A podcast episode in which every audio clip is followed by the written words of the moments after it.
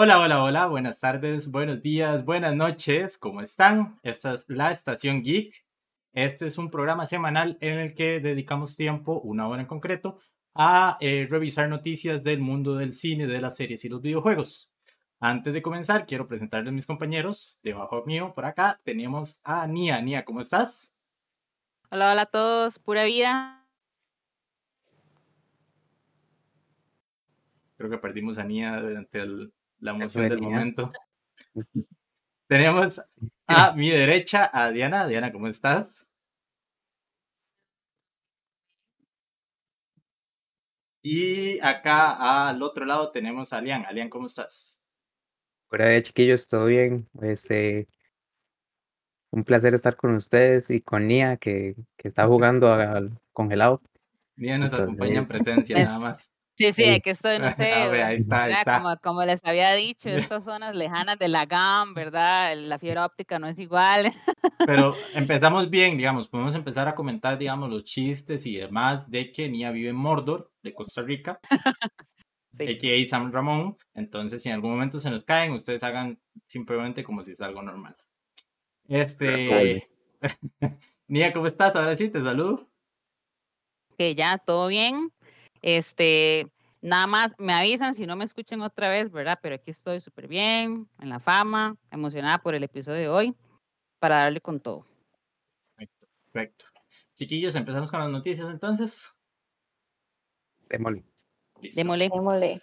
Por acá tenemos una película de Disney para comenzar y le voy a pasar la palabra entonces a Diana. Yes, bueno. La cosa es que 15 años después de que se estrenó ya la película Encantar, viene la, la secuela que se llama Disenchanted. Eh, bueno, ahí viendo el trailer, eh, lo que puede notar es que eh, los madres se van a vivir a, Nueva York, se van de Nueva York, perdón, y van a irse a ir a otra casita, como un pueblito, ¿verdad? Al parecer tienen un hijo, eh, y bueno, pues la hija está súper molesta por la mudanza y como que la madre no, no, se siente como bien acoplada y que extraña como su vida en, en Andalasia, que es donde vivía antes, ¿verdad? Eh, entonces esto la lleva a, pedir un deseo de vivir una vida de fantasía. Y, y, bueno, como siempre, cualquier deseo tiene sus términos y condiciones y, y obviamente va a salir todo re mal, ¿verdad? Entonces eh, vemos que la madre es eh, toda una villana, eh, como que, no sé, hay como una lucha entre ella y la muchacha esta que sale también en SD y en películas de comedia, ¿verdad? También es como la mala de la película. Y Dino, bueno, pues me parece, la verdad estoy como un poco nerviosa de que el concepto sea muy diferente y como muy arriesgado para lo que ya estamos acostumbrados de ver Encantada, que ya es como muy dulce, toda, toda linda, ¿verdad? Pero di pues al parecer eso hace como todo lo contrario. Eh, y sí, también me intriga mucho ver cómo, cómo ella va a hacer el papel después de tantos años de, de haberla interpretado, ¿verdad? Entonces, eh, quería saber también qué opinan ustedes, si la han visto, la primera, están emocionados o no emocionados. A mí, a mí me cuadró bastante la primera, la verdad, este, porque, o sea, es toda, toda cheesy, ¿verdad? Como las películas de Disney, ¿verdad? Pero, o sea, a mí sí me gustó bastante. Me gusta mucho, en realidad, este, no había visto el trailer hasta ahora que lo estamos viendo, entonces es así como first impression.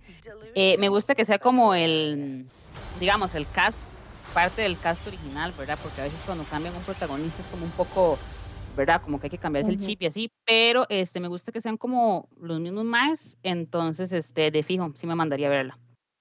Sí, yo también, la primera me acuerdo, es, no saben si esta es igual puro musical, porque ah, ah, no, me, no me llama mucho la atención las películas así, pero la vería por, por la experiencia.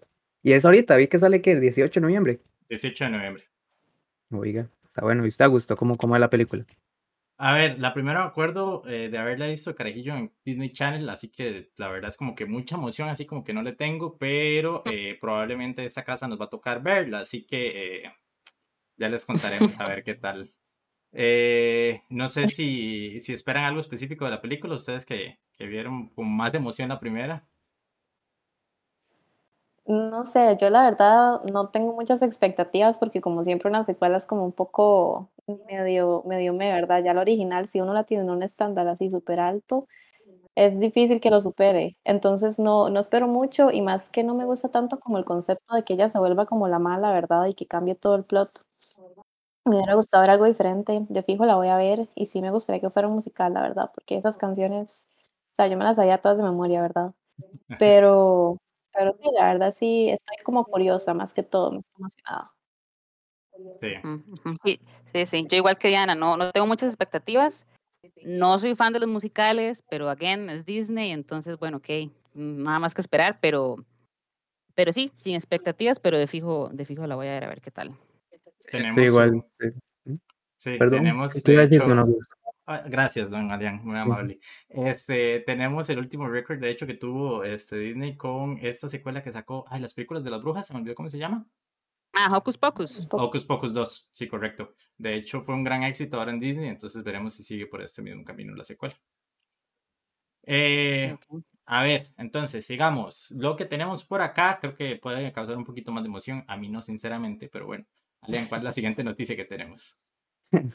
Chiquillos, para los que les gusta Venom, eh, Augusto no incluido claramente, eh, la guionista de Venom 1 y 2 es ahora nombrada la directora para la tercera película y van a desarrollar esta nueva, nueva película de Venom con Tom Hardy, que es el mismísimo Venom.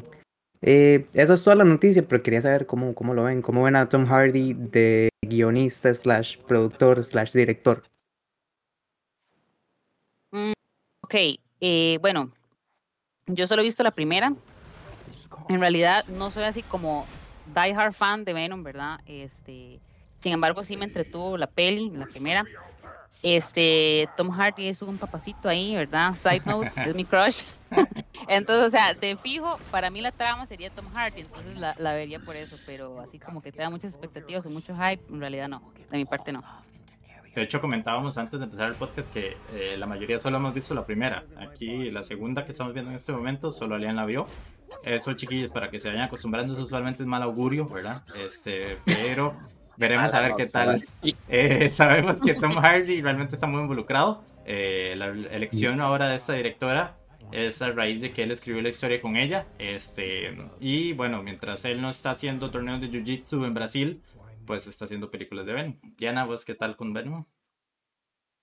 Dino, igual que Nia, la verdad, solo vi la primera. La segunda sí la quería ver, pero alguien por acá me, me quitó las ganas, ¿verdad?, de verla. Entonces, no, pensar. Pero bueno, al final sí, lo único que vi fue la escena post crédito, que ahí pues obviamente eso emocionó a mucha gente, creo yo. Pero, pero sí, quién sabe, tendría que ver la segunda. La primera no me encantó, pero tampoco me molestó. Entonces, quién sabe, tal vez sí la podría ver. Veremos qué tal entonces la secuela de Venom. Eh, lo que hace poco salió y está fresquito en el horno, que también Alea nos va a comentar, es sobre Black Adam. Sí, chiquillos, les comento, Black Adam salió la semana pasada en cines, semana pasada, hace dos semanas, eh, ya ha recaudado 250 millones de dólares en taquilla mundial. Eh, y básicamente es la película, la, para mí, la tercera mejor película de DC, después de Wonder Woman y Aquaman. Eh, básicamente es del antihéroe Black Adam, que tiene otro nombre en la película, pero para los que no la han visto, pues se los voy a dejar ahí es de cómo él consiguió su poder y por qué lo despertaron ahora, porque él, vive como una sociedad, una civilización aparte del mundo, que necesitan un héroe, entonces él es como la leyenda de ese pueblo. Eh, no les voy a contar más, pero la película está, para mí me gustó mucho, la verdad. El más muy poderoso, tiene, curiosamente, tiene los mismos poderes de Shazam, pero tiene un twist ahí. Eh, pero está bueno, al final sale Henry, Henry Cable, entonces, ojo ahí. Spoiler alert. Este, no, pero ya vimos que definitivamente eh, el añadido Henry es bastante interesante. Eh, ahora con las noticias que salió sobre Superman y demás. Eh, creo que ser la tercera película en la escala de Alien este, y sobre todo DC, pues no es gran mérito, pero sabemos que La Roca mueve masas definitivamente y la gente va a ir a ver la película solo por eso. No sé, chiquillos, ¿ustedes qué opinan? bueno, yo no soy tan... Sí, no me la hace tanto. como ya se sabe por acá, ¿verdad? Como, no sé, los superhéroes no me gustan mucho, de los de DC. Pero eh, si Elian la recomienda, yo creo que eso es una señal de que no debería verla por allá. Entonces, sí, yo creo que en eso se va a basar mi decisión de ahora en adelante. Pero Dino, la verdad es que yo vi el trailer como siete mil veces, ¿verdad? Porque lo vi un montón de veces en el cine. Pero, y se veía buenilla, no, se veía tan mala como otras por allá. Okay, De, mi, de mi lado, sí, bueno, no sé si debería decir esto en el podcast, pero yo no soy fan de ningún superhéroe, o sea, en general, ni de Marvel ni de DC, no es como una vara que me emocione, como todo el mundo con Endgame, oh my, ya al final, no sé qué, todo el mundo vuelto loco, ¿verdad? Y lloraban y todo, yo no soy como súper fan. Sin embargo, este, o sea, quiera o no, por estos lados me van a obligar a ver la peli, entonces, de, o sea, de fijo la voy a ver. Eh, pienso igual que, que Augusto, o sea, La Roca es como toda una institución, ¿verdad? Entonces, fijo hay que verla por este mae. Y me gusta el concepto de los antihéroes, eso sí, porque creo que son personajes un toque más complejos. Tal vez no son tan predecibles como un héroe que siempre quiere hacer como lo correcto. Entonces, tal vez si me voy por ese lado, metiéndome carbón yo sola, como que sí me convence de ver la peli. Entonces, o sea, así la vería de fijo. Y fijo va a tener súper tuanis efecto, digamos. Mira, hay una pregunta. Me va a decir que no lloró cuando se murió Iron Man. Vea, si le soy sincera, yo de Endgame, creo que es en Endgame, ¿verdad? Porque creo que vi como 20, 20, minutos de la peli, sorry, chiquillos, digamos, y después dije, no, es que. Ya nos va a cancelar, ya todo el mundo se fue, sí, ya nos Sí, por favor, sí, sí, no me, no me brinquen en redes sociales, pero este sí, tengo que verla. Me queda de tarea, pero sí, no. No, no. Sorry. Está bien, está bien, no pasa nada, no me dolió. no, pero veremos ahora qué pasa con lo de DC, con este cambio que tienen ahora James Gunn como presidente y, este, y el hecho de que quieran dar una vuelta ahora sí a que las películas de DC sean un poquito más interesantes. Los personajes los tienen como tal. Este, quienes lean cómics saben un poco de que los personajes de DC son eso que mencionaba Nia, que son un poquito más oscuros, tal vez un poquito más envueltos en, en más dramatismo y demás, pero no se ha visto reflejado en las películas. Lo que tenemos también por acá, eh, no sé si tienes el dato ahí, es sobre eh, lo que mencionabas también sobre Shazam, que es la siguiente película de DC. Sobre Shazam, eh, sí, acabaron de anunciar la segunda, de segunda, de Shazam, ¿verdad? Correcto. Sí, acaban de sacar la segunda de Shazam. Este, ¿tenemos el tráiler por ahí? No, no todavía. No, todavía no hay tráiler, pero hay fecha de lanzamiento. Hay fecha de lanzamiento. vayan al cine, en el cine está el tráiler. ya tenemos otro spoiler a leer de eso sobre el trailer. Vayan al cine, vayan a ver Black Adam. Es más, como no, usted no ve lo que yo les recomiendo, no vean nada. Está malísimo. Psicología inversa. Pero bueno, vemos que la próxima Shazam va a salir el 17 de marzo. Eh, veremos a ver si eh, DC sigue en este buen rumbo, gustándole a, eh, al criterio de Allen. Eh, seguimos por acá con otras las noticias que probablemente sí va a mover bastantes masas en el cine. Nia, ¿qué nos tienes de contar de esta siguiente película? Ah, ok, sí, buenísimo. Este, tenemos el regreso, bueno, el esperado regreso de la tribu de los Navi, ¿verdad? En esta segunda entrega de, de Avatar, The Way of Water. Este, esta peli viene como, si no me equivoco, 13 años después, ¿verdad? De que lanzaron la primera. Viene dirigida por James Cameron este, con un presupuesto de 250 millones de dólares, como siempre James Cameron haciendo películas bien caritas, ¿verdad? Este, la duración de la peli está para 3 horas y 12 minutos. Y en cuanto al reparto, sí se mantienen eh, algunos de los personajes de la primera, ¿verdad? Como por ejemplo Jake Sully y Neytiri, ¿verdad? Eh, que lo interpretan Sam Worthington y Zoe Saldana respectivamente. Este, sin embargo, había leído que vienen unos fichajes eh, importantes ya confirmados, como Kate Winslet y este maecito David Tullis. No sé, fijo, estoy masacrando el apellido de este mae, pero la verdad es que, sí, sí, sorry, ¿verdad? Un gringuito si nos está escuchando, pero bueno, eh, la verdad es que es el mae que hizo el, papel del profesor Lupin en la saga de Harry Potter, entonces igual, este, son, son actores con, con bastante trayectoria. En lo personal, a mí sí me emociona bastante porque, bueno, yo la primera la vi random, no sé por qué, como tres veces en el cine con tres personas diferentes, o sea, no sé, fue una época rara de mi vida, entonces fui como tres veces, ¿verdad? Este, creo que me llama la atención lo que le llama la atención a todo el mundo, ¿verdad? Los visuales, los colores tan vivos, este, los efectos especiales, que de hecho es una de las razones por las cuales duraron tanto como en lanzar esta segunda entrega, ¿verdad? O sea, porque todos los efectos, las actuaciones y todo tienen que pasarse debajo del agua. y, ¿verdad? O sea, no es así como súper fácil. De hecho, también estaba leyendo que Kate Winslet, este, no tengo el dato exacto de, la cantidad de tiempo, pero aguanta la respiración debajo del agua más que Tom Cruise y creo que Tom Cruise era como, wow, súper, súper cool, ¿verdad? Porque él era súper bueno aguantando la respiración debajo del agua, entonces, ¿verdad?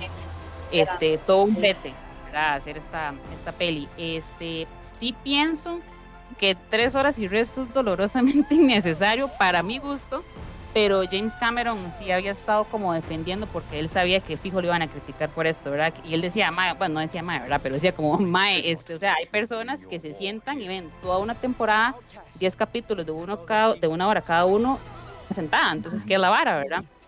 Pero, este, bueno, yo sí, de fijo la voy a ir a ver, estoy bastante hyped con la vara y no sé ustedes, chiquillos, ¿qué opinan de esta? Bueno, yo yo fui como niña, yo fui a ver el cine como unas tres veces también y la vi muchas veces después a mi papá le encantó, entonces siempre me sentaba con él, ¿verdad? Eh, sí, estoy bastante emocionada, la verdad, me emocionó mucho la película, la primera me gustó bastante. Eh, viendo el trailer me parece una historia como un poco triste, no sé, siempre como que todo ese, ese mundo de fantasía me parece como demasiado bello, perfecto, y no quiero que nadie lo toque, entonces el hecho de ver están destruyendo todo, eh, no sé, va a ser como una experiencia muy, muy, muy sad, muy fuerte para mí. Pero no, no, eh, es que sí, sí voy a, estoy súper emocionada, las tres horas, digamos, a ver cómo sobrevivo en el cine, voy a ver qué hago, no sé si la quiero ver en 3D, porque yo creo que también va a estar en 3D y eso va a ser como demasiado para mí y, y no, no, no sé, pero sí, la verdad es que voy a ir a verla y emocionada. Augusto, una pregunta. ¿Usted no era que la quería ver en 3D? De hecho, dudaría mucho que la película no nos lleguen a poner casi que en todos los cines y la mayoría tanto son 3D. Porque James Cameron ahora con, con Avatar ha sido fiel defensor y obviamente es el gimmick de la película, ¿verdad? No solo de esa, sino de otras tres secuelas que vienen después de esta. Eh, ahora vamos a ver qué tal. Sale el 15 de diciembre. Eh, yo no tengo tanto problema con las películas de, de larga duración. Em, tal vez una película en 3D por tres horas iba a ser un poco cansado, pero bueno, todos confiamos en James Cameron en que de verdad valga la pena. Yo no soy muy defensor de la primera, sinceramente, eh, pero ¿quién no vio James Cameron? Y la película, sobre todo de Avatar, eh, cuando salió, el mismo caso de lo que menciona Diana, de que hasta el mismo papá estaba enamorado de tú, quiere ver las películas varias veces, Nia dijo que lo fue a ver tres veces, entonces definitivamente va a mover bastantes masas. Hay que ver si la suficiente como la primera vez, pero eh, definitivamente va, va a dar mucho que hablar. Eh, no sé si queríamos comentar algo más de Avatar, si ya todo quedó listo. Nos movemos.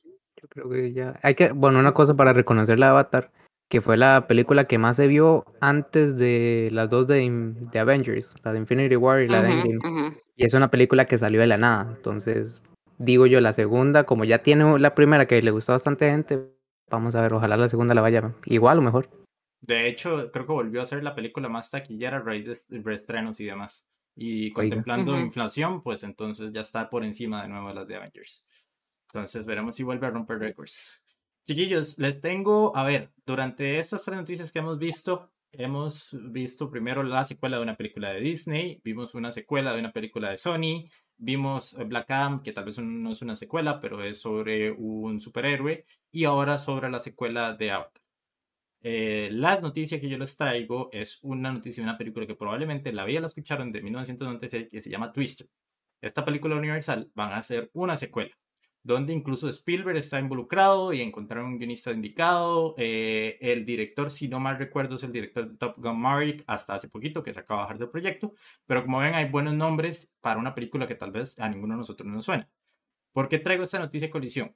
Porque si ven, la mayoría de Hollywood últimamente lo que es es puras secuelas. Y lo que se les llama secuelas legado. Eh, volvemos al punto de Top Gun Maverick. Eh, ¿Cuánta gente fue este año a ver esa película después de toda la pandemia y demás? Probablemente es una de las películas que más movió gente después de todo lo que sucedió con la pandemia. Y eh, los estudios obviamente están intentando ganar más dinero y por ende hacer menos cosas nuevas, como la misma Avatar desde el inicio. Si vemos James Cameron, era lo que les comentaba anteriormente, está haciendo cuatro secuelas de Avatar. Si vemos Marvel, pues obviamente todo lo de los superhéroes y DC, pues es lo que más mueve ahora dinero en tequilla. Y de hecho les traigo un dato también por acá y es ¿Se acuerdan que al inicio hablamos también sobre Ocus Pocus? Bueno, les tengo este dato acá. Ocus Pocus es la película más taquillera que ha habido por encima de Encanto, Frozen 2 y Don't Look Up de Netflix. Es básicamente la película que más, más tiempo se ha visto en eh, las plataformas de streaming.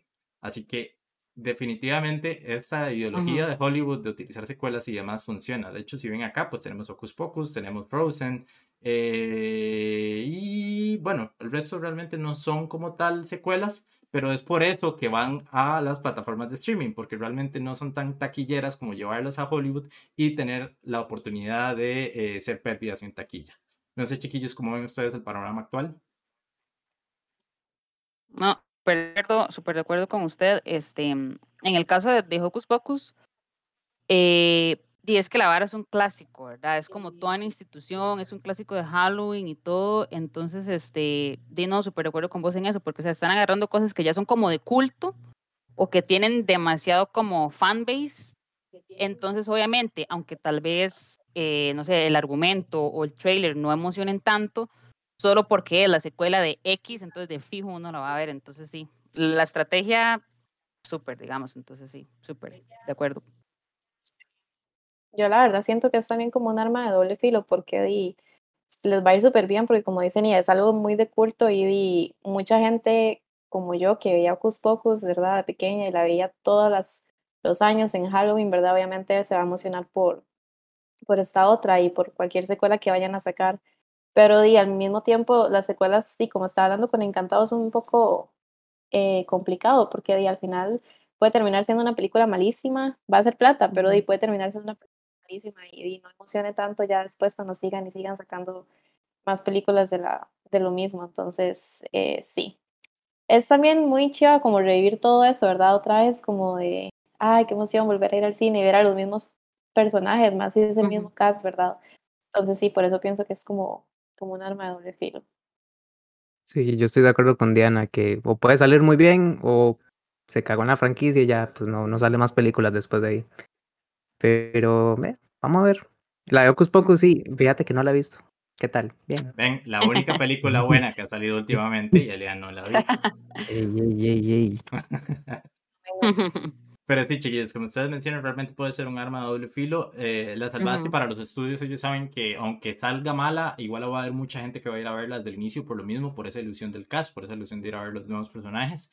Y tenemos de ejemplo las últimas películas, por ejemplo, como Amsterdam, donde tenemos un cast gigantesco de estrellas. Eh, Christian Bell, salen eh, cantantes como Taylor Swift, y esa película va a tener 100 eh, millones en pérdidas, si no mal recuerdo.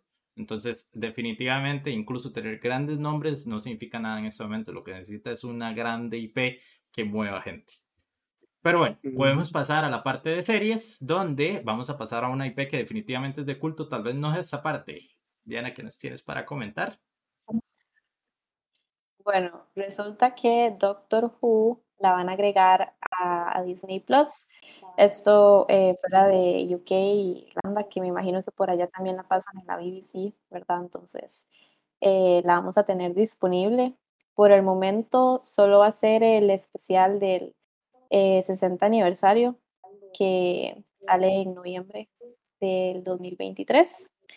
Eh, vamos a tener a un nuevo doctor, ¿verdad? Cuyo nombre no voy a decir porque es, así la voy a cagar, entonces mejor no faltarle el respeto al muchacho. Y, y, bueno, también está así como en duda de si van a, a, agregar el catálogo anterior, que son como no sé cuántas temporadas, son demasiadas, ¿verdad? Pero lo que se dice es que tal vez es por lo menos la parte más moderna de la serie, que son de como David, David K. Tennant, ¿verdad? Que y, Matt, que es el que ahorita sale también en House of Dragon, eh, que esos son como tal vez los doctores más reconocidos, ¿verdad? Yo personalmente vi como dos temporadas o algo así de Doctor Who porque a mi hermano le encantaba. Y es buena, la verdad, la verdad me gustaba bastante. No la seguí viendo porque todo lo de ciencia ficción ya después me lo dejé morir, ¿verdad? Pero siento que va a ser muy emocionante todo este especial, ¿verdad? De, y tener a un doctor eh, nuevo, quién sabe cómo se sentirá la gente que, que sea así súper fan de la, de la serie, pero sí, ¿qué opinan ustedes? Que si han visto la serie, lo más viejo tal vez, o de esto nuevo. Ok, yo, este... no debería decir esto again, pero yo no he visto la serie, chiquillos. O sea, obviamente sé que es un súper clásico de culto. De hecho, digamos, yo sé que está en en este libro de los Record Guinness, ¿verdad? Porque es como la serie de ciencia ficción más larga de la historia. Entonces, o sea, sí sé que es un súper clásico. Eh, no, no puedo tener expectativas porque no la he visto, este, entonces no puedo como opinar mucho, pero sí sé que es un súper clásico y que mucha gente está como súper hype por la vara. Eh, y ese es como mi aporte en el tema, porque no tengo mucho conocimiento de Doctor. Por yo no, la verdad no sé absolutamente nada del tema, no sé de qué viene, no sé qué hace, no sé quién es, pero si lo ponen en Disney muy probablemente lo va a terminar viendo, entonces nos vemos en 2023. Augusto, ¿usted lo ha visto?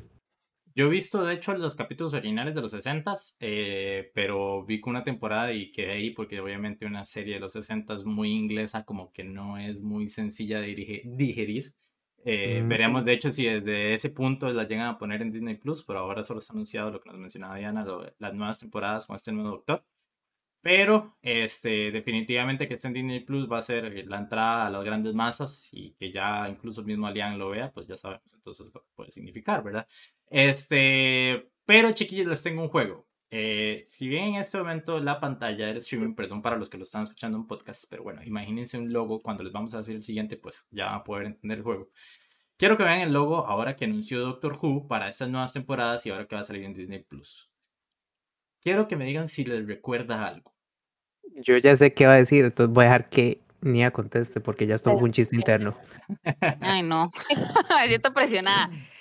Eh, y fue pucha. O sea, lo primero que se me venga a la mente. Lo primero que se le venga a la mente. O sea, para quitarle presión al asunto, no se preocupe. O sea, esto fue una cosa que solo a Lian se le ocurrió. A mí me parecía haberlo visto en algún momento, pero nunca lo pude haber relacionado con eso. Así que nada más tírelo. Pero Diana fue la que lo. Sí, ajá, hágale. Y estamos quitando presión, por favor. Voy a caer en la calle, pero no sé, maestro. O sea, veo o sea, nada que ver, o sea, en la papa, pero veo como un escudo ahí como tipo Marvel y también me imagino como una torrecita del castillo de Disney. O sea, yo sé que nada que ver, pero eso es lo que se me viene a la mente por el color azul y demás. Fijo, estoy detrás del palo, pero... ¿Usted tiene hermanitos, sobrinos, algún niño cerca? ¿no? Eh, cerca no, en la familia sí, no soy fan de los niños, sorry ahí, disclaimer, pero este... Elabore, elabore. Ya saben, ya no le gusta Marvel y no le gustan los niños que como toda amargada yo. ok, entonces, para pasar, eh, Nia, a ver, rápidamente, dígame en tres palabras describiendo el logo que estamos viendo. ¿Qué es lo que tiene? Así, tres cosas, tres iconos que usted ve así rápidamente. ¿Cómo es el logo? ¿Como un escudo? que era lo que usted decía? ¿Qué más tiene? Ok, eh, geométrico, o sea, triangular, color azul fuerte, letras grandes. Ok, perfecto. Así ya la gente de Spotify también lo entiende. Vamos a pasar al logo siguiente y Nia, quiero que por favor nos diga qué es y que nos lo describa también. 3, 2, 1. sea, si hago el cambio, tal vez. Ahora sí. 3, 2, 1. Señor. No puede ser. No puede ser posible. O sea, esto no puede estar pasando, digamos, no puede ser. Ok, Maes, que Jeta sí se parece. Bueno, a los que nos están nada más escuchando, Maes, es como el loguito de Paw Patrol, que es la favorita esta del perrito ahí que ven los chamacos, digamos, nada que ver con Doctor Who.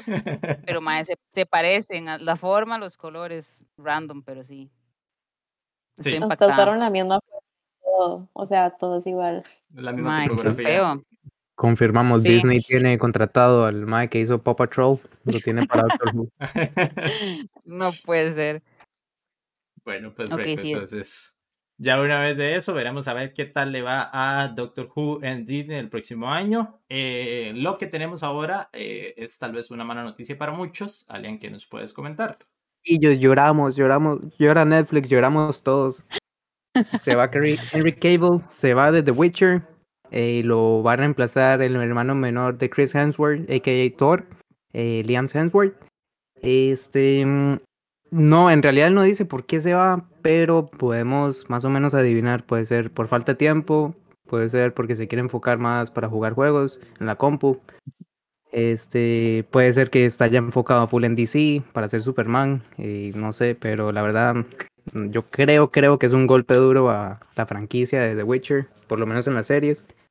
Eh, ya la tercera temporada está en postproducción y con esta noticia están confirmando que hay una cuarta temporada. Entonces no sé qué, qué opinan del tema, chiquillos. Eh, bueno, de mi lado, yo voy a hacer algo controversial también, pero Me rompe el corazón, ya no puede ser. no puedo con Henry. O sea, me gusta, no, no es como que me disgusta el actor, pero así todo el fan que le tienen, ¿verdad? No lo entiendo, no lo veo, el más es guapo, pero, pero ya. Eh, con respecto a lo de la franquicia, eh, di, pues sí he visto, no he visto la serie, la verdad, pero sí he visto que demasiada gente está muy molesta, muy triste y di, Liam Hemsworth también. ¿Cuánto lleva de no actuar? Yo siento que no lo he visto a él actuar desde hace demasiado tiempo. Entonces, quién sabe si ahí por tener nombre, ¿verdad? Haya gente que por allá le guste. Pero sí, no he escuchado muy buenos reviews al respecto. Y, y no sé, no lo veo como, como, como en el personaje, no lo veo como alguien perfecto para el personaje. Así ya como una persona que nunca hizo la serie ni nada, no lo veo bien. Mm, Pero, pero por allá están muy molestos todos. Yo creo que tal vez la elección no es la mejor en cuanto al físico, pero eh, Gerard de Rivia, que es el personaje ese de Witcher, usualmente es una persona muy fría, así que me parece una elección porque me parece el peor de los hermanos Hemsworth. Es un actor pésimo, entonces definitivamente va a ser una muy buena elección para continuar con ese personaje. Eh, yo eh, igual, bueno, vi solo la primera, sinceramente, la segunda no, no he podido verla todavía. Eh, sí tengo mucha curiosidad por la salida de él porque se menciona mucho en redes si es que salió por lo de DC o si salió realmente porque ya simplemente estaba cansado de la serie. Algo estaba leyendo el día de hoy de que supuestamente tuvo algunos problemas con los guionistas desde la primera temporada y que a raíz de eso, de lo DC, pues fue la excusa perfecta para salirse de la grabación. Adicionalmente, cada vez, eh, cada temporada ha ido subiendo un poquito como la taquilla o la, cantidad de dinero que están utilizando para las temporadas y se iban a grabar al extranjero por bastante tiempo. Entonces, si es por cuestiones de calendario, definitivamente es uno de los impedimentos por el cual él dejó la serie.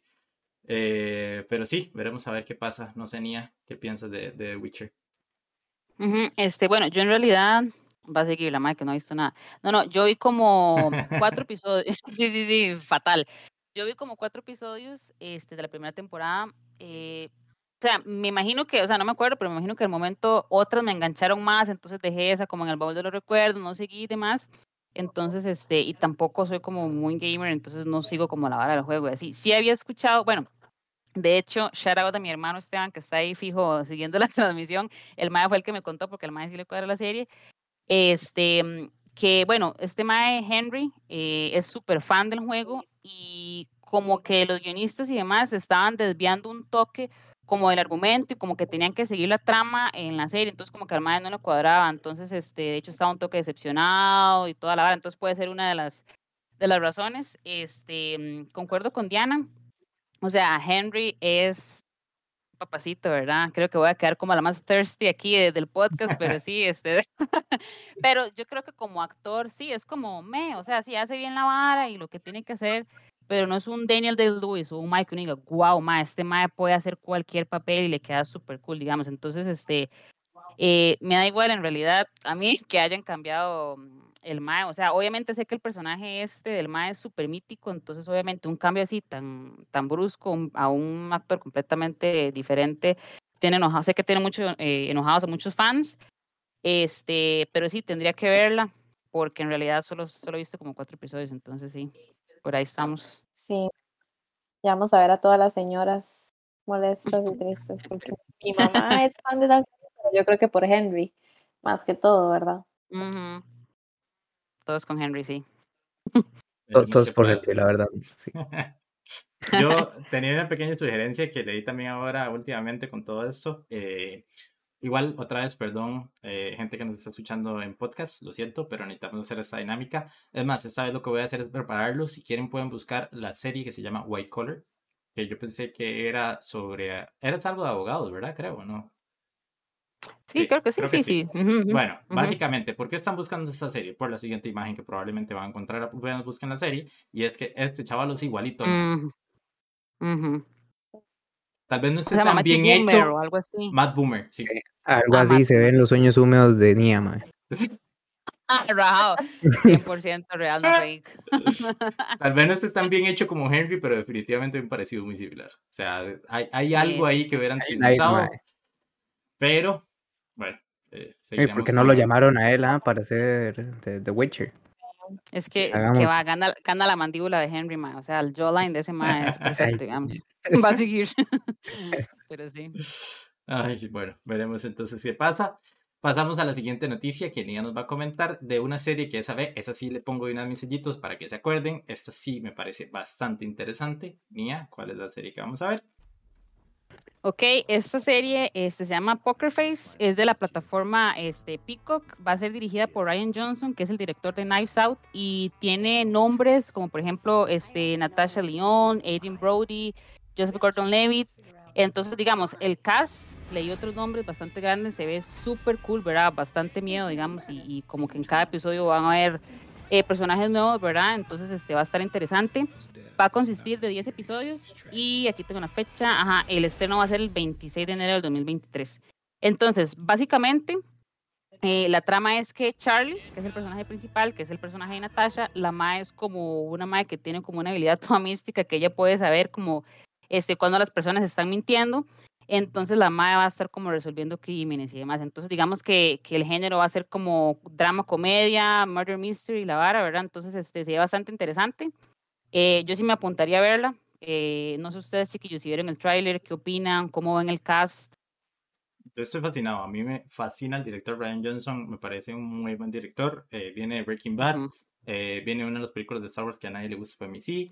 Y viene sobre todo de Knives Out, que la gente también le fascina mucho este tipo de películas. Mm, Eh, adicionalmente, me, me llama la atención que esta actriz, ahora la principal, siempre sale como en este tipo de series místicas. Hace poco estaba en esta de. Netflix y era Russian Doll, creo que es, que también es Ajá, un poco sí. como viajes en el tiempo y demás. Entonces, definitivamente que sea miniserie, 10 capítulos, con los nombres que tiene, yo el primer día la estoy viendo ahí. Sí, yo creo que yo también, yo, todo esto de Murder Mystery es así he- hecho para mí, la verdad.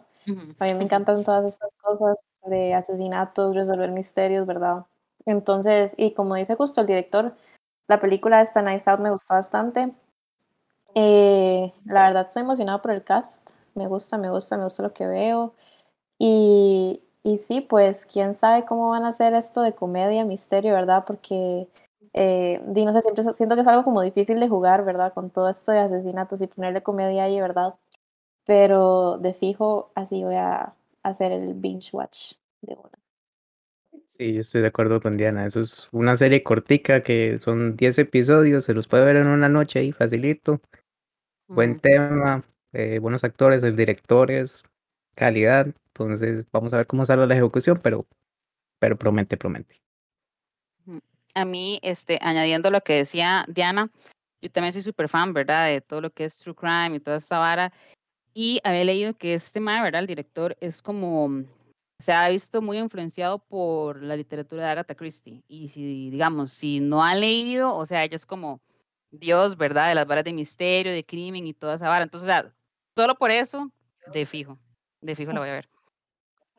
De hecho, es curioso porque últimamente están saliendo las películas estas basadas en los libros de Agatha Christie, las de Ujú. eh, Asesinato en el tren de Medio eh, Oriente. Midnight sí, Express, algo así. Midnight Express, exacto. Eh, y la última que salió hace poco que sale Gal Gadot. Y esas películas son pésimas. eh, y de Mm. hecho, cuando salió Knives Out, todo el mundo dijo, esta es la película perfecta que haría Agatha Christie. Entonces, eh, veremos a ver qué tal la serie. Eh, pasamos a un poquito algo más popular. Eh, por aquí Michelle nos cuenta que sí va a ver la serie porque es fan de Natasha. Creo que todos lo somos definitivamente.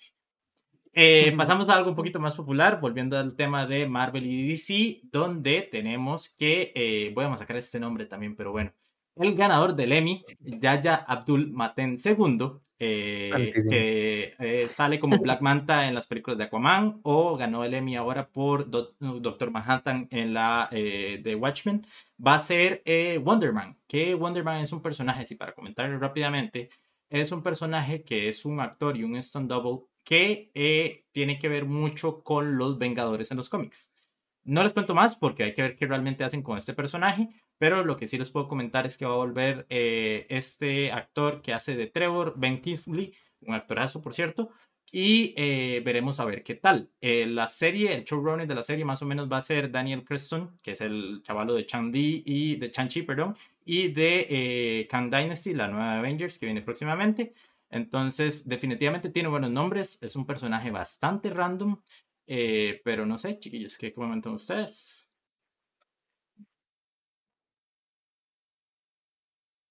Bueno, yo no sé qué opinar. Ya sabemos que a Nia no le gusta lo de Marvel. Es que con Marvel yo lo siento. Es la primera vez que escucho ese nombre en mi vida, por favor. No sé la verdad. Dino, pero ahí obviamente como cualquier película de superhéroes, y tal vez me toque verla.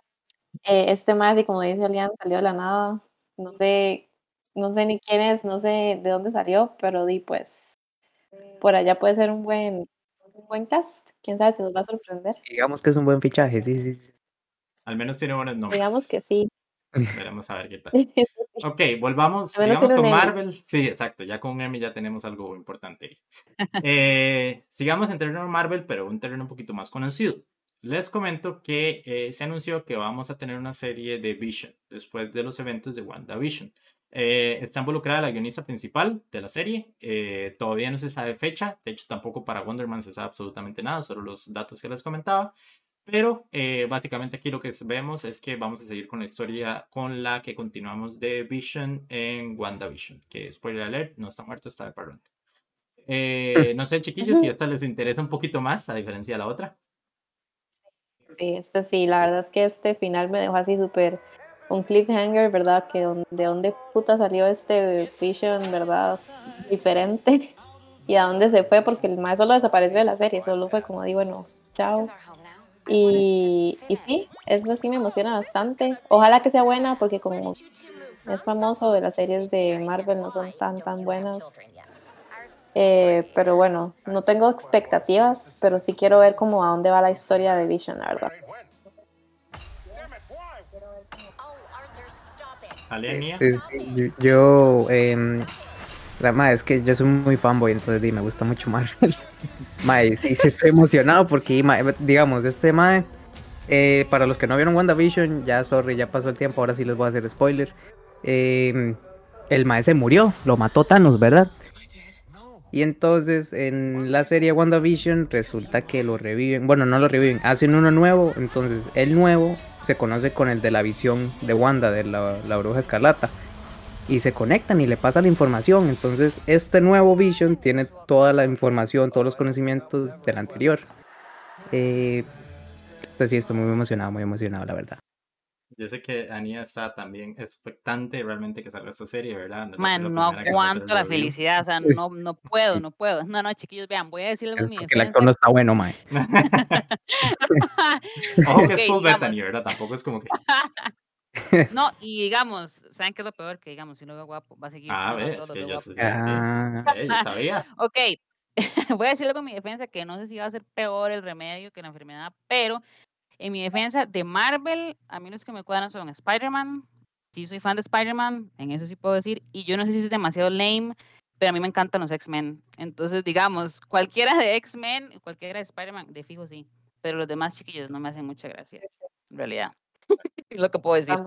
Por culpa de Nia, traeremos más noticias de Marvel hasta que anuncien algo de X-Men oficialmente. Punto válido. Se viene X-Men. pues, esperamos el otro año. Pero bueno, por favor. Veremos a ver qué tal. A ver, tal vez esta niña sí le hace un poquito más de interés porque ahora nos pasamos a la cera al frente. Vamos con DC.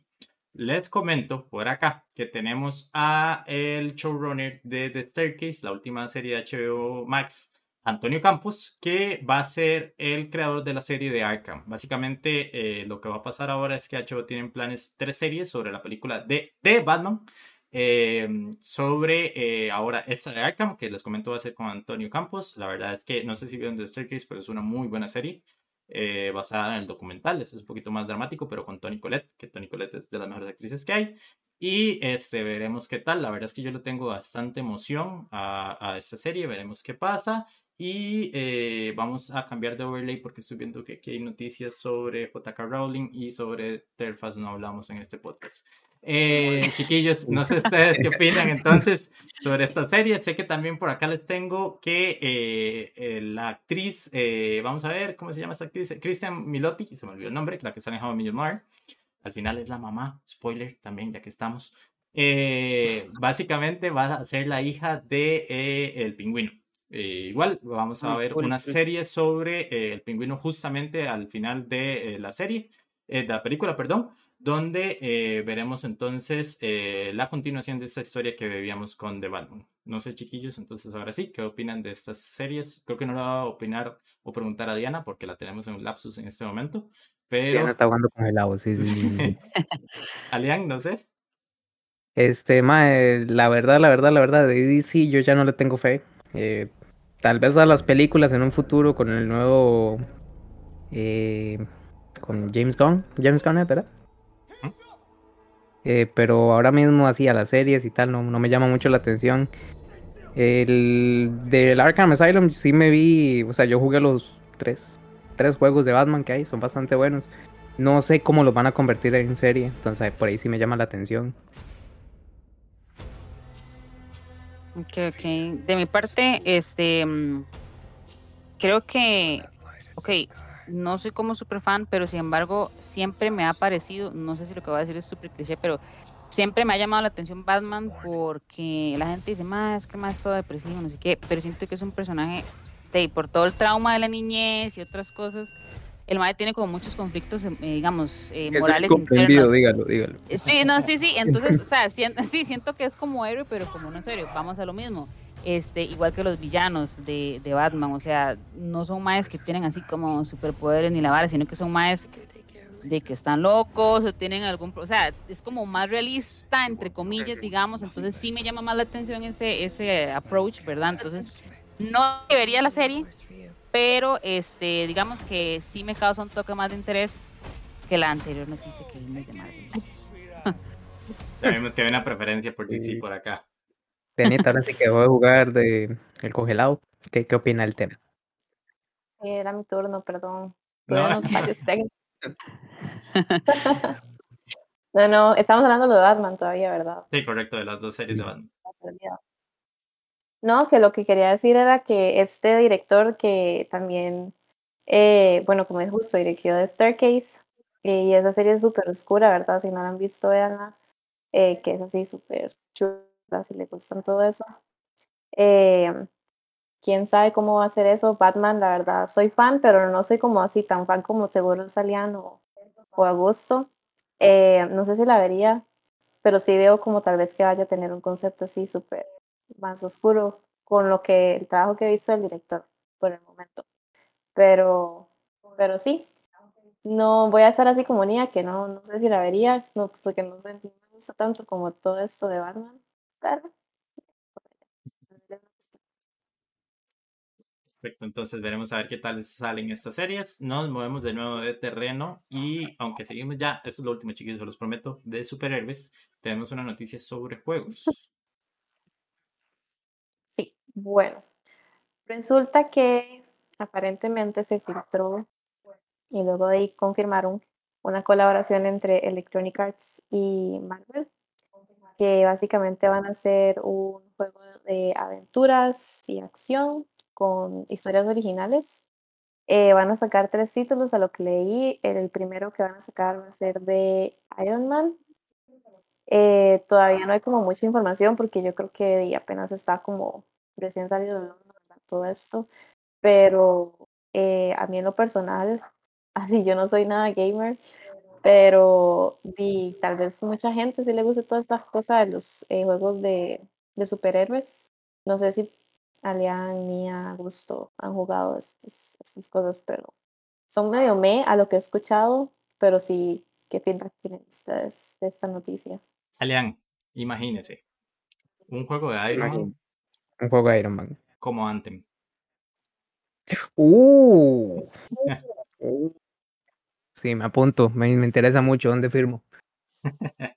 Veremos a ver qué tal estos juegos. La verdad es que los juegos de Electronic Arts últimamente no son como la gran cosota, em, pero eh, tienen el añadido especial de que tienen esa historia original, no va a ser simplemente clichés de todo lo que estamos viendo en las películas.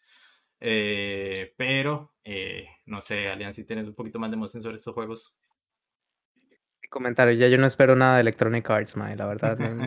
no- mm, sin comentario, no, no, no quiero salir cancelado el primer Ya, episodio. tenemos suficientes hot takes de parte de Nia, entonces me parece que esa parte está cubierta.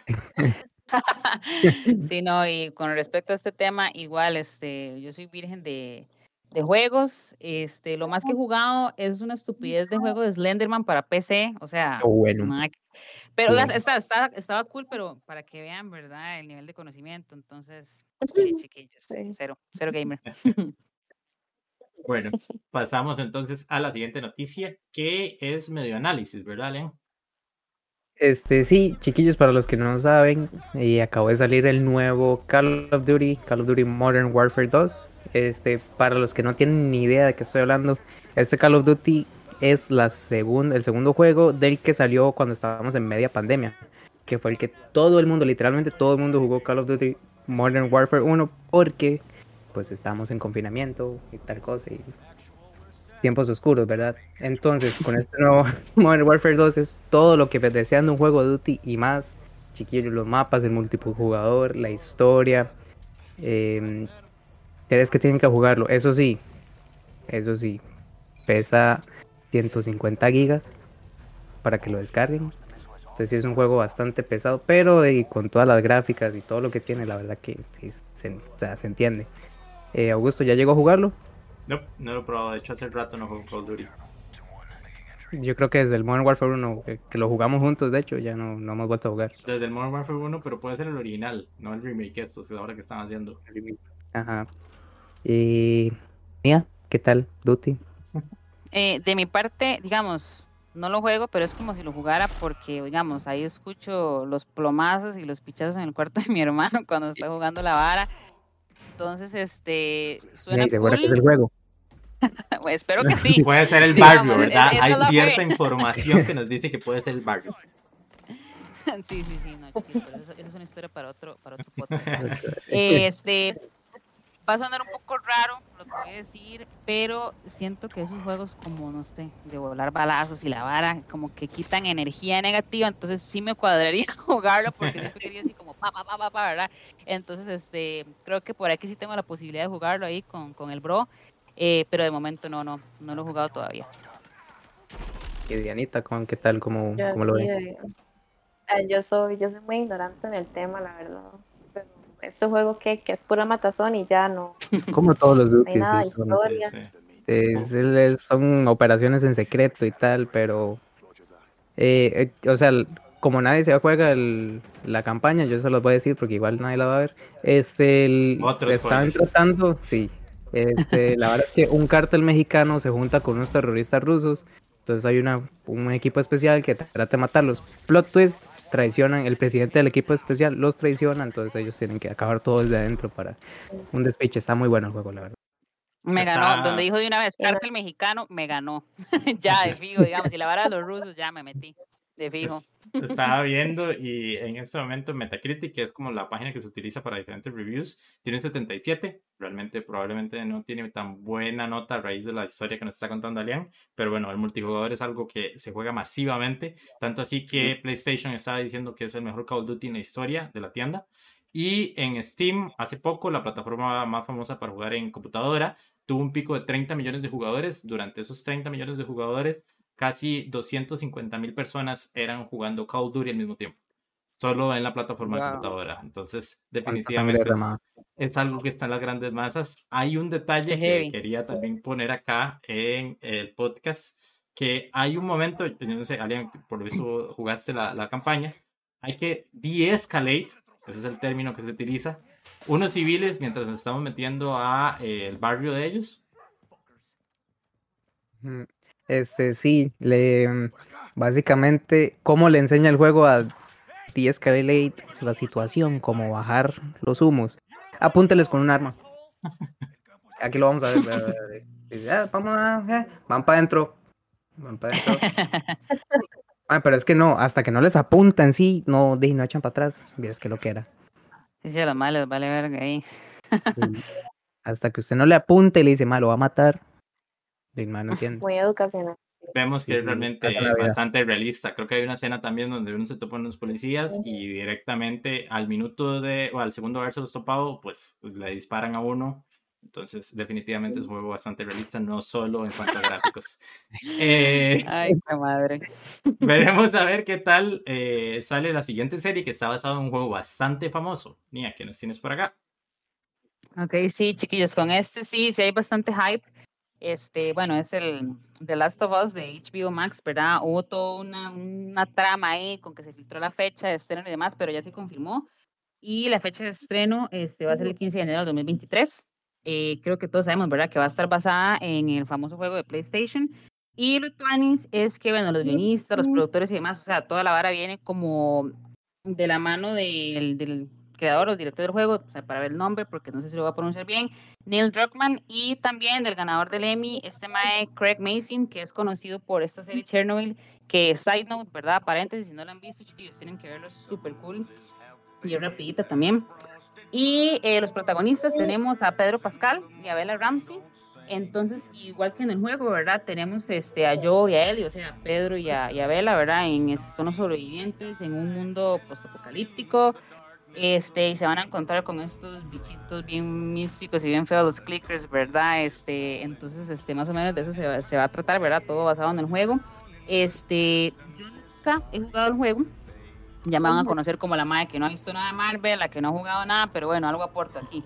Entonces, este, sin embargo, siempre me han cuadrado mucho como estas. O sea, se ha hecho demasiadas veces, ¿verdad? Todo lo que son mundos apocalípticos y demás, pero creo que a todo el mundo le cuadra como toda esta vara, como de plagas, enfermedades y zombies y bichos raros. Entonces, yo de fijo sí, me- sí, sí la voy a ver, aunque no haya jugado el juego. Este, vi el trailer, bueno, el, el, teaser, digamos, y se ve bien cool, la verdad. Vi también unas fotos este, de cómo van a ser los clickers, los bichos, están bien, o sea, están feos, pero están bien cool, cumplen con el propósito. Entonces, no sé, chiquillos, ¿ustedes qué opinan?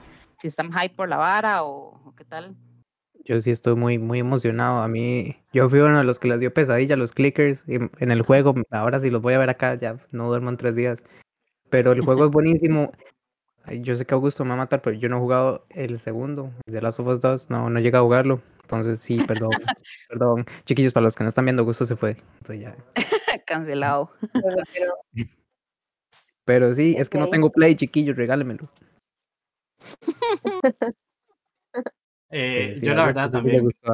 Estoy Sí. bastante emocionado. eh, los dos juegos eh, me parecen muy buenos y de hecho me parece un, un caso similar a lo que hablábamos de Miracle Man, solo que esta vez es algo que sabemos que ya es bueno. Entonces eh, son buenos directores, es un buen cast y un buen producto para hacer esta serie. Entonces no sé si Nia, bueno, sobre todo Diana ahora que ya Nia nos comentó, si Diana que no ha jugado el juego también le tiene cierto interés. Súper emocionada, ya no puedo esperar más al respecto. Voy a ser la primera verlo. No, no, no. La verdad es que no vieron en subtítulos sale sarcasmo, ¿verdad? sarcasmo. No, no, la verdad es que yo no he jugado, pero sí he visto Gusto jugar. Y ahí la historia me, me gusta, la verdad me llama mucho la atención. Y el cast, en esta casa vamos a Ujú. Entonces, eh, la verdad es que sí la vería, aunque no lo crean, sí la vería. Yo creo que sí tiene potencial para hacer una buena serie. Y ojalá no los decepcione, ¿verdad, chicos? Porque están muy emocionados al respecto. No quiero verlos. Eh, por favor, en esta casa no tenemos esa mala fe, ¿verdad? Este, tenemos esperanza en este resultado, pero bueno, veremos qué tal la serie. Ah, lo Nada que yo... más. defin- Dale, Nia, perdón. Una nota, una nota ahí nada más como para no decepcionar a Liam, este, o sea, me parece que Pedro Pascal es bastante guapo, sobre todo como para hacer la nota ahí, me pare- me- bueno. me- sí, no, o sea, tenía que hacerlo, tenía que hacerlo. Me encanta en el, en el Ujú. papel de Javi Peña en, ¿cómo se llama esta hora? La, Narcos, Narcos, de Netflix. Mm, Entonces, o sea, de fijo, si no, o sea, si no supiera nada de la vara, de fijo la vería por el mae. Entonces ahí como la ¿Vio- nota. el Mandalorian? No, porque eh, Fido mae, tampoco le gusta Star. Wars. Es- Está Mm, Pedrito Pascal. Sí, no, digamos, me van a cancelar Ah, fijo, petición para ah, sacarme del ah. podcast de aquí, como, Mike, que es esta mae aquí en esta vara, pero, no, pero sí, sí, Sí. sí lo quería ver, ¿no? De hecho, lo tengo en el watchlist, pero igual, siempre se ponen otras primero que me parecen más interesantes. Prioridades, prioridades. Exactamente. Pero bueno, mejor me embarco más, hasta ahí quedó. Bueno, eh, después de esta embarcada, repetitiva de Nia, eh, vamos a la próxima embarcada de una compañía bastante grande. Y es que les tengo por acá que PlayStation presentó su realidad virtual o sus cascos de realidad virtual 2 con un costo de 550 dólares. Básicamente el costo actual de PlayStation 5. Eh, mencionaron que va a salir en febrero y que eh, ya la preventa está lista para quien quiera ser tan tonto de pagar esta cantidad absurda de plata para un headset de realidad virtual. Eh, chiquillo, yo soy relativamente defensor, lo he probado muy poco la realidad virtual, pero me parece un concepto absurdo tener algo tan caro para un producto que en teoría va a salir a grandes masas, para que al mismo tiempo la realidad virtual se hace más famosa. Estamos hablando de que para una persona que en este momento tal vez no tenga un PlayStation o no esté tan informado de este tipo de noticias, tenga que pagar la misma cantidad de lo que vale la plataforma donde necesita jugar ese aparato. O sea, me parece absurdo, absurdo. Y para darles una métrica más o menos de cómo está la situación con la realidad virtual, en este momento las Oculus, bueno, que ahora es Meta, gracias Mark Zuckerberg, eh, las Meta Quest 2 cuestan 399 dólares y estas gafas se pueden utilizar sin ningún aparato conectado. Entonces, para que se hagan la referencia de cómo va a ser la caída realmente en ventas tan grande de este, de este aparato. Pero veremos, es PlayStation y es bastante popular. Eh, no sé, chiquillos, ¿qué opinan ustedes sobre la realidad virtual? Por si no les quedó claro, a Augusto le parece absurdo todo esto. No les quedó claro todos los comentarios que hizo. Pero yo no, la verdad. Por favor. Sí. La realidad virtual, bueno, yo he usado eh, esos lentes una vez en mi vida y casi me vomito. Entonces, no le veo la gracia, la verdad, de, estos aparatos. Me parece absurda la cantidad de plata que se puede pagar para eso.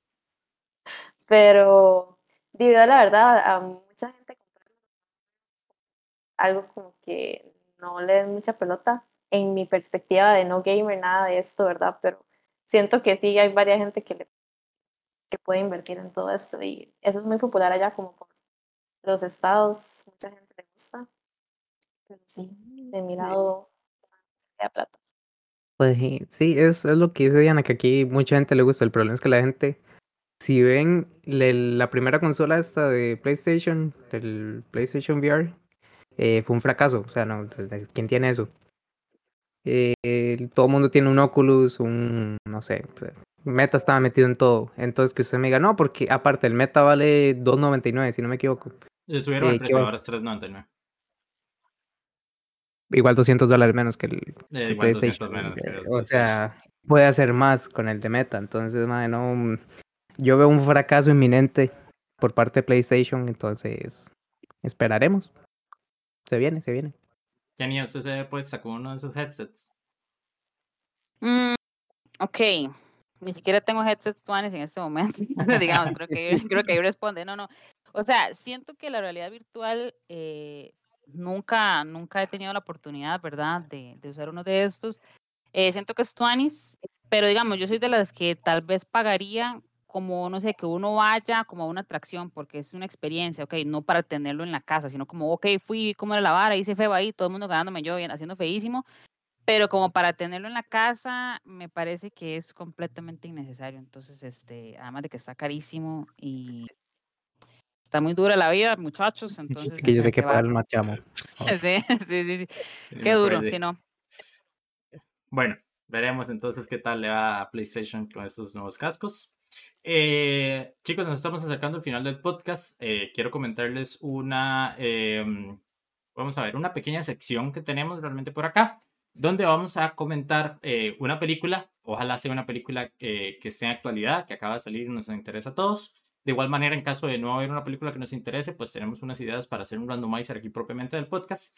Pero eh, lo comento antes porque puede ser que soltemos algún tipo de spoiler. Como ya vieron aquí, es sencillo que digamos algún spoiler de cualquier cosa. Entonces, vamos a comentar cuál es la película que vamos a ver para la siguiente semana, por si ustedes gustan verla y comentarla con nosotros, ya sea por las redes sociales o aquí en el chat de Twitch para quienes estén en vivo. Entonces, voy a compartirles mi pantalla y una vez les voy a pasar un trucazo, que es esta página de acá que se llama Just Watch donde ustedes pueden revisar dónde está cualquier película que ustedes quieran ver dentro de las plataformas de streaming.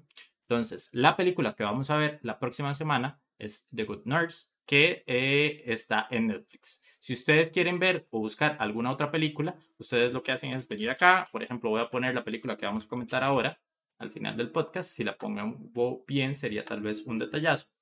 Y aquí tenemos a Barbarian, que esta película, por ejemplo, para quien nos escuche aquí en Costa Rica, la pueden ver en Star Plus. Entonces, les dejo esta recomendación y ya saben, entonces, The Good Nurse es la película que vamos a ver para eh, la próxima semana. A partir de ahora, entramos a comentar Barbarian y con algún posible spoiler. Entonces, eh, quienes no quieran escucharlo, pues nos escuchamos la próxima semana. Si no, pues pasamos directamente al tráiler y a un poco de hipnosis si logro cambiar la pestaña, ¿verdad? Muy importante. Eh, vamos para acá. Ok, listo, tenemos el trailer.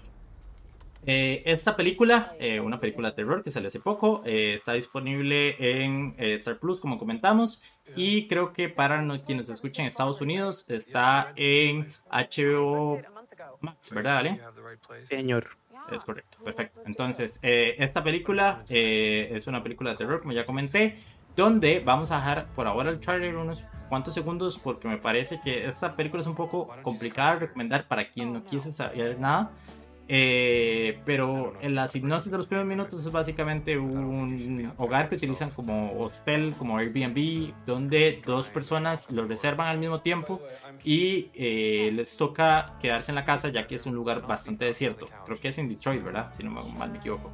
Eh, eh, entonces, durante eh, los primeros minutos de la película, pues estamos con bastantes sospechas de la situación, de por qué están estas dos personas, si vamos a tener algún caso de un asesino, qué es lo que realmente va a suceder. Empezamos a tener cada vez más tensión hasta que un momento ya empieza a volverse la eh, trama oficial de la película.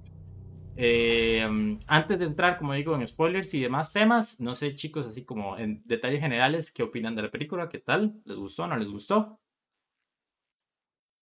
Sí, a mí me gustó mucho porque me asustó. O sea, una película que me asuste es una película que, que en realidad me, va a gustar. Me gustó también porque uno no sabe cuál es la dirección que va a tomar. Me gustó, o sea, es como muy, es la intriga, digamos, de si es un asesino, que, que está en la casa, porque todo el tema se centra en la casa, ¿verdad? Eh, pero si les gustan las, las pelis de miedo, sí las recomendaría bastante, la verdad. Eh, por ahí tuve unos cuantos jumpscares con unas varas muy estúpidas, no les voy a mentir, pero, pero sí, así me, me pareció muy buena, la verdad. ¿Alien? los demás? Ah, oh, Este, no, a mí me gustó, también me gustó mucho la película. Más allá de los sustos, fue, yo siento que yo estuve tenso toda la película, man, porque uno no sabe qué es lo que va a pasar. Entonces, y ya cuando se suelta, man, cuando ya, o sea, cuando pasa lo que pasa, ya, pero está muy buena. Y me gusta que, digamos, cuando está en un, se está, se está armando así, que, ah, que hay mucha tensión y eh, eh, ah, viene un chiste suavecito así para calmar la cosa. Entonces, está muy buena, está muy buena la película. A ver, no pensé que me suavecito, suavecito como que no, pero bueno, eso ya es viendo mi, opinión sobre la película. En la, en la escena que el mae entra al, sótano y dice, ah, mae, que hay una puerta. Y se queda así todo asustado. Y luego sale que va y busca la, cinta, métrica. Pues. Ah, sí, sí, sí. Yo hubiera hecho lo mismo, me fijo. ¿qué es esto? ¿Cómo se vende? Y dice, no es nada. eh, ok, de mi parte, a mí sí me gustó bastante. Eh, yo soy súper fan de las películas de terror, sea terror así como de bichos o terror psicológico. Creo que como los demás, creo que a todo el mundo le pasó lo mismo y me imagino que ese era el objetivo del director junto con el casting, lo digo por, por Bill Skarsgård, porque siento que uno de una vez lo asocia con Pennywise, entonces uno dice, ok, este va a ser un psycho, es una vara, serial killer, la vara. Entonces, digamos, en el primer acto de la peli, uno cree que la vara va a una dirección y definitivamente en el segundo acto todo cambia, ¿verdad? Entonces, eso fue lo que me gustó, por eso me gustó, porque a uno como que lo saca de base y no es lo que uno espera. Ahora, eh, no sé si me voy a poner aquí demasiado filosófica, demasiado política, pero me parece también, Tuanis, que se tocaron temas como, por ejemplo, la situación socioeconómica de housing y todo eso, la parte de la policía, el racismo en lo que es la ciudad de Detroit. Eh, Detroit está en Michigan, ¿verdad? Si no estoy mamando. Este, creo, no sé. Eh, sí, entonces me pareció que eso era como un tema muy, o sea, muy actual, pero también es una situación que se ha venido como desde atrás, ¿verdad? Que todo el mundo sabe que en Detroit es como un poco rough la situación. Y también me pareció interesante, este, es un poco difícil hablar de ese tema sin hacer spoilers, voy a tratar de no hacer spoilers. Dale, dale, pero, dale, ya por si ya sí, sin miedo, sí, no, no, es que digamos, no sé si, si tal vez Diana o alguno de ustedes no importa, pero digo yo Diana por ser mujer, tal vez no todo esto, siento que como la, la protagonista es mujer, siento que todo va como enfocado a que digamos, a la MAE este, digamos, eh, masculinidad tóxica, el mae no le hace caso cuando le dice que algo está pasando, como el ego masculino, como que ella está como a la defensiva porque uno dice que este mae es raro y uno sabe que las mujeres siempre están así como, ¿verdad? Más desprotegidas que, que un hombre, lamentablemente, por siglos y siglos que no vamos a entrar en ese tema, ¿verdad? De la sociedad. Pero entonces siento que este tema que se dio como muy recurrente a través de toda la peli tiene mucho que ver con el desenlace la decisión de por qué este personaje creepy toma la decisión, ¿verdad? Que se ve al final de la peli, entonces siento que tiene mucho que ver con esto, porque digamos, los otros maecitos les pasan otras cosas y todo, pero a esta, la protagonista, no, le, no tiene el mismo destino, entonces este, siento que tiene mucho que ver con eso y le agradezco al director como que tomara ese approach, porque a mí sí me llegó, sí, sí noté eso, entonces este, esa parte esa parte me cuadró bastante y no sé si estoy hablando mucho, pero también me gustó, más seguir, también me gustó este, que digamos, hay como varios, entre comillas, villanos o monstruos en la historia, ¿verdad? Varios personajes. Pero bueno, no sé si alguno de ustedes se ha leído Frankenstein, o sea, el libro de Mary Shelley. Yo soy súper freaky con estas varas, entonces me quedó mucho como que, ok, hay dos personajes y quién realmente es el monstruo, si el que parece ser el monstruo o el que creó a ese monstruo. Entonces uno dice, ok, pucha, esta mae, o sea, no es como la mala, sino que ella es producto de un montón de varas que le pasaron, entonces me pareció que ese análisis está, o sea, que esa approach que da el director está cool, entonces este, esa parte me gustó. Por eso le di cuatro estrellas a la peli. Yo también le di cuatro estrellas. Sí, Augusto le dio tres y media. ¿Por qué le dio tres y media, Augusto? A ver, ¿sabes? Diana, no sé si vos quieres responderle algo a esto que comentaba. Sí, nada más decir también que me pasó lo mismo. De hecho, yo le comentaba a Gusto eh, que empezando la película, primero yo soy súper fan de, de, Bill Skarsgård, ¿verdad? Me encanta el man, me encanta cómo actúa, todos los hermanos Skarsgård me parecen súper sí. Y el papá. Sí. Y el papá también. Eh, pero sí se me hizo difícil al principio porque di, uno se pone en la posición de ella, ¿verdad? Y es como, di, puedo confiar en este Mae, no, estoy en esta casa sola con este Mae. Y está actuando súper extraño porque al mismo tiempo uno lo ve a él súper nervioso, tratando de ser como casual con el tema de que ella, como tratando de entenderla y hacerla sentir bien, pero di, la está cagando full. Entonces uno le pone esa idea en la mente de que di, pues este Mae es malo y como cualquier película de miedo, se hace el bueno y luego va a terminar siendo el malo. Entonces, uno obviamente se pone esa semillita, lo que resulta no ser el caso, pero, spoiler, perdón, eh, pero, pero sí me gustó eso porque di, me parece muy buena como la decisión de, de, tomar a ese actor que lo conocemos como un personaje de terror y que di, asusta, ¿verdad? no, no como la cara, ¿verdad? Pero me entienden en ese aspecto. Pero sí, pero sí, la verdad sí, sí me sentí igual y, y, me gustó mucho como la dirección que tomó, porque y por eso mismo uno no sabe qué dirección va a tomar ya después de ese punto que introducimos a este otro personaje, ¿verdad? Que es como de también un, un bien, un buen maldito, ¿verdad? Pero, pero sí, agree con, con Mía. Ok, ahora sí, preparados, listos. Eh, no, no, o sea, yo coincido realmente con los puntos que ustedes han dicho, chiquillos. Sinceramente, o sea, no me parece una mala película, realmente me gustó. Eh, no me pareció tan de terror en el momento que ya sabemos de qué va a tratar la película. Creo que esa parte del terror que siente uno como espectador se va. Tal vez uno puede sentir un poquito más de terror o como un poquito más como de resquemor por los temas que trata, que era lo que mencionaba Nia. Pero a mí lo que me pasa es que siento que este tipo de películas horror comedia o una de dos, o lo hacen de una manera tal vez un poquito como Jordan Peele con la parte de Nope o de Us, por ejemplo, como hace esa crítica social con las películas que ah, le llaman, aunque no le gusta terror elevado, o tiene que ir así, vamos a hacer una estupidez, o sea, tampoco va a ser Scary Movie, pero vamos a hacer una película bastante estúpida, como por ejemplo Malignant, que es la película de James Wan. No sé si la han visto, pero eso es una estupidez completa. Fatal. O sea, no es terror, pero yo entiendo, ok, hacemos la comedia como quiere. Creo que esta película se sienta un punto medio entre ese terror elevado donde vamos a hacer una crítica social, vamos a hacer cierta comedia, y vamos a hacer unos chistes demasiado estúpidos para tenerlos ahí puestos. Eh, pero los puntos positivos, pues sí se los veo, entiendo realmente por qué a ustedes les gustó. Hay algunos puntos, como por ejemplo lo que les comentaba al inicio, de que este Airbnb eh, está reservado por los dos personajes al inicio y después vemos que la persona que es dueña de este, eh, de este hogar, pues simplemente la justificación de esta situación fue que simplemente la, la inmobiliaria que le, le ayuda con todas estas reservas y demás, pues simplemente no le da mucha pelota a la persona.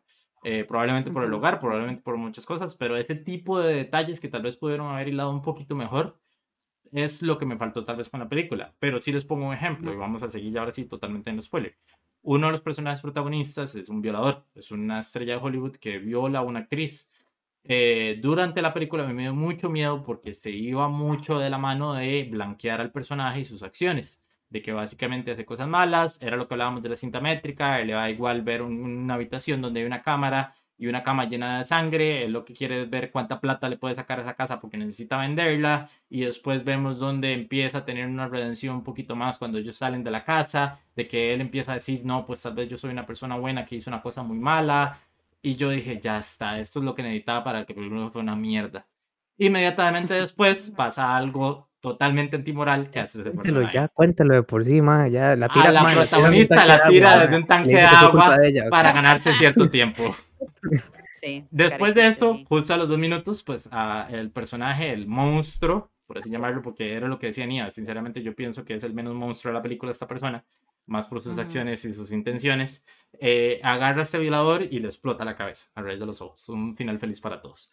Pero ese es el punto. Tal vez que haya quedado ahí como en, terreno de nadie, más allá de estas críticas sociales, más allá de este cierto terror que yo no sentí, pero entiendo que ustedes hayan podido sentir, y que tal vez esa comedia haya quedado como a medio palo, es lo que tal vez no me gustó, pero es una película totalmente diferente a lo que usualmente estamos acostumbrados.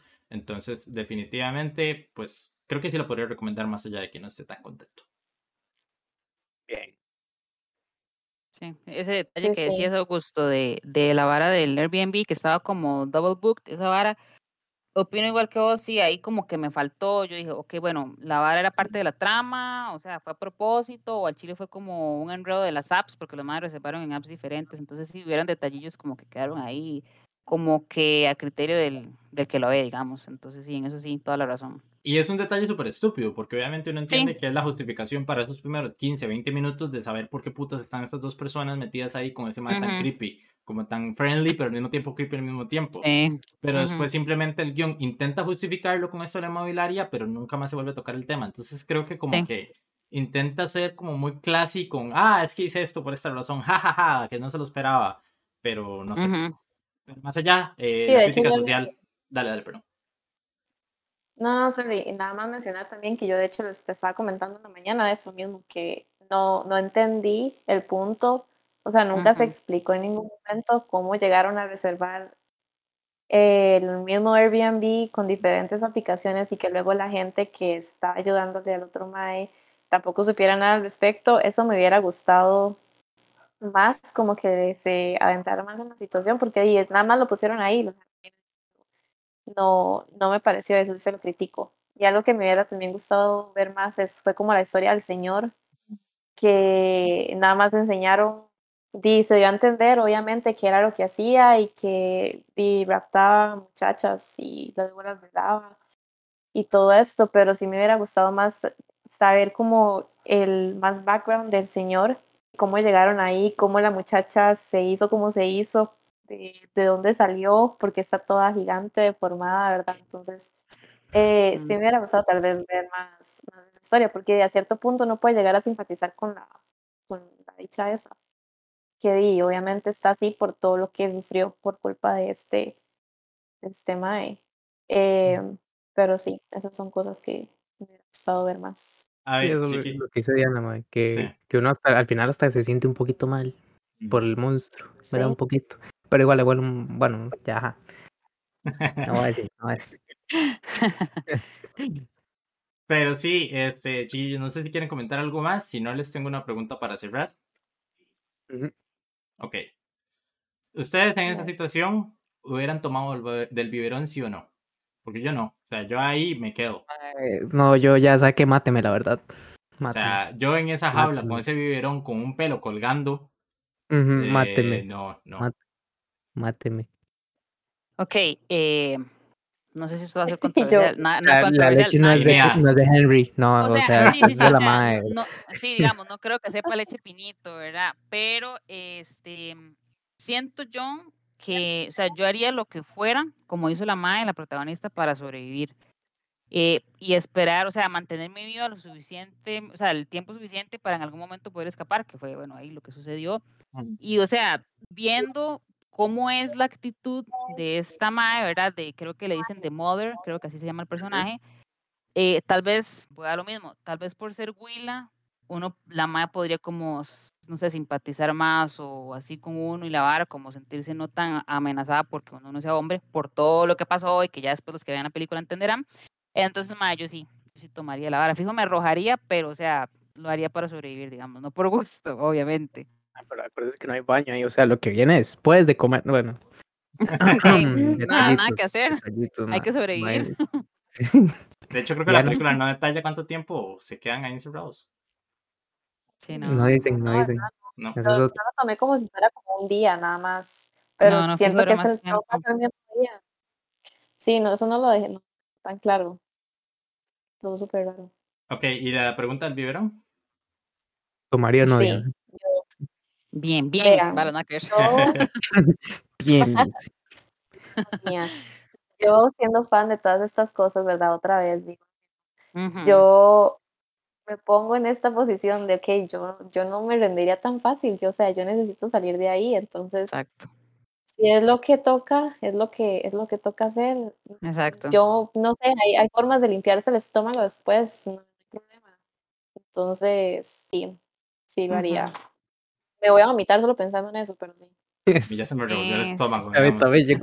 Pero bueno, Ahora, ahora se me ocurrió una cosa, perdón que te interrumpa, Augusto, ahora que decía que, eh, que no sabían cuánto tiempo había estado la MAE, qué vacilón, ¿verdad? Porque creo que eso no se ve y se me acaba de ocurrir, no lo pensé cuando la vi, que cuando la MAE fue a la entrevista de trabajo, ella le dijo a la MAE que la entrevistó dónde se iba a quedar. Entonces, no, no sé si se iban a ver más para seguir con el proceso de entrevistas así, pero igual como que tampoco no había como una búsqueda policial ni nada. Y si la MAE lleva una semana ahí, o sea, como que esa parte no se ve, o sea, la madre es como que se perdió y nadie la buscó, digamos. O sea, yo sé que obviamente la madre no tiene cel ni nada, pero digo, fue pucha, esa parte sí, ahora que lo pensé, nadie, la buscó, o sea, eso se perdió ahí en la peli, digamos. Nada más la madre la raptaron ahí y ya. Yo supongo que es lo que mencionaba Diana, que tal vez puede ser muy poco, como un día tal vez, entre toda la situación y demás.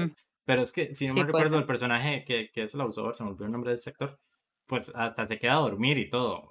Creo que la primera noche llega y se queda durmiendo y demás, y sale de fiesta y llega todo ebrio. De hecho, que el mae llama a la inmobiliaria y le dicen que, hey, que aquí está, aquí hay alguien. Y le dicen la mae, no, este, no, no, no hemos tenido una reservación en varias semanas. Ajá, ajá, exacto, sí. Imagínense. Y que no, no limpian la casa hasta antes de que la vuelvan a reservar. Que, que, esa es la parte que deja abierta la película, ok, o la inmobiliaria es bastante inepta y no sabe simplemente lo que está pasando, o es que de alguna forma el señor que es el papá del, de Mother sigue buscando que llegue gente a la casa para seguir haciendo lo que estaba haciendo, no sé, cosas que no deja clara porque después entonces si el señor estaba haciendo esas cosas, ¿por qué carajo se pega un tiro? Sí, ¿por qué carajo se pega un tiro? Ah, eh, yo vi una explicación, yo vi una explicación de esa vara, pero no sé, o sea, era como la teoría de que, bueno, como está este, el violador es este malparido, y el ma empieza a ver los snuff films, ¿verdad? Que tenía este ma, el personaje este, Frank se llama, ¿verdad? El, viejillo, y el ma dice que es un enfermo, que no sé qué, o sea, todo hipócrita, ¿verdad? Pero bueno, que es un enfermo que va a llamar a la policía, no sé qué, entonces donde el ma dice que va a venir la policía, tal vez decían que era por eso, como que el ma prefería matarse a que llegara la policía y todo, porque el ma lo amenazó con que iba a entregarlo a las autoridades. Entonces, podría ser eso, o nada más random, el mae le dio, se le metió el agua y se quiso matar y ya, digamos. Por eso a mí me da miedo que fuese un ataque de conciencia, porque realmente, si fuese por esa razón, creo que lo hubiera matado a él, en vez de haberse matado a sí mismo. Entonces, por eso a mí me preocupaba que después blanquearan al otro Mae como violador, porque es entonces, ay, pobre, ya el señor está tan viejo y tan senil que después de haber hecho todas esas cosas y de estar viviendo como un monstruo se va a matar. Em, no sé, esas cosas como que no sé. Pero bueno, chicos, este, creo que ya nos pasamos un poco de la duración estimada del podcast. De igual manera, la verdad es que creo que nos fue bastante bien. Gracias a las personas que están acá en Twitch o estuvieron en Twitch acá con nosotros o las personas que están llegando hasta este momento en el podcast. Eh, no sé si quieren cerrar con algo más, si no nos despedimos hasta la próxima semana. Sí, no, muchas gracias por, por escucharnos y nos vemos. Hasta la otra semana, chiquillos. ¿Cómo es que decía el ma de Teletica? Que la pasen de película. Un respeto a Mario Giacomelli, por favor. Bueno, chiquillos, aquí entonces desde Heredia, desde Miami y desde Mordor, nos despedimos. Espero que estén muy bien y, como decía, nos vemos la próxima semana. Hasta luego. Chaito, hasta la próxima.